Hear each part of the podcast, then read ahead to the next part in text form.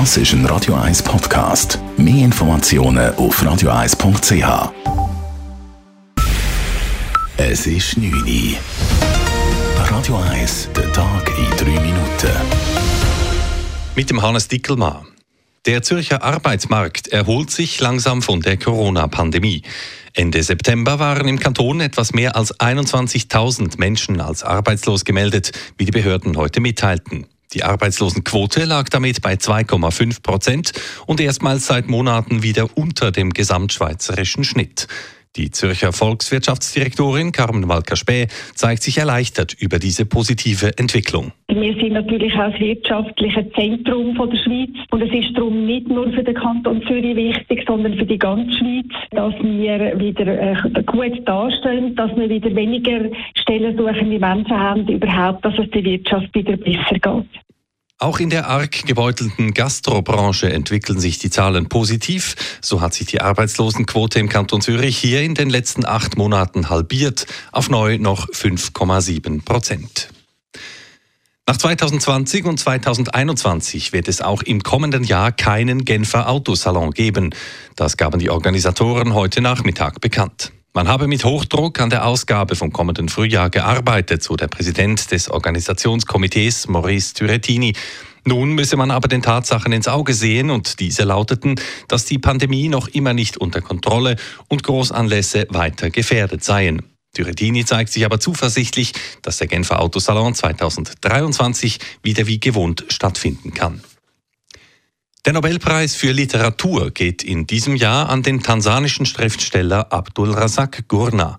Der 73-Jährige erhalte den Preis für sein Zitat kompromissloses und mitfühlendes Durchdringen der Auswirkungen des Kolonialismus, erklärte die schwedische Akademie am Mittag in Stockholm. Einzelheiten von Skandinavien Korrespondentin Sigrid Harms. Zehn Romane und eine Reihe von Kurzgeschichten hat Gunnar geschrieben und alle thematisieren das Leben von Flüchtlingen, die sich mit einem Bein in der Kultur ihres Herkunftslandes und mit dem anderen Bein in ihrer neuen Heimat befinden. Dabei bricht er bewusst mit Konventionen und stellt die koloniale Perspektive auf den Kopf, heißt es in der Begründung der Jury. Abdul Razak Gunnar wurde 1948 geboren und wuchs auf der Insel Sansibar auf. Ende der 60er Jahre kam er als Flüchtling nach England. Der Stadt Zürcher Baumbestand hat in diesem Jahr stark unter Wetterextremen gelitten. Wie das zuständige Amt Grünstadt Zürich an seiner heutigen Jahresmedienkonferenz mitteilte, fielen über 2000 Bäume dem massiven Schneefall zu Jahresbeginn und dem Sommersturm von Mitte Juli zum Opfer.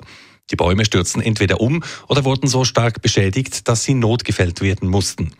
Darüber hinaus seien mehr als 19.000 Straßen- und Parkbäume so stark in Mitleidenschaft gezogen worden, dass baumpflegerische Maßnahmen nötig wurden. Laut Grünstadt Zürich verursachten die Baumschäden dieses Jahr Kosten von fast 10 Millionen Franken.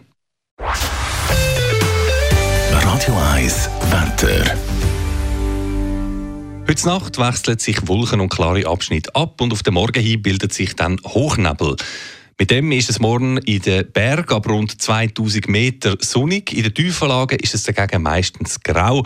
Am Nachmittag reißt der Nebel da und dort auch mal ein bisschen auf. Temperaturen im Flachland zum Aufstehen um 7 und am Nachmittag dann um 15 Grad. Das war der Tag in 3 Minuten.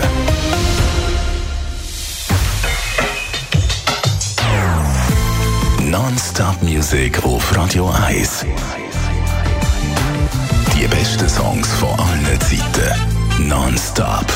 Radio 1.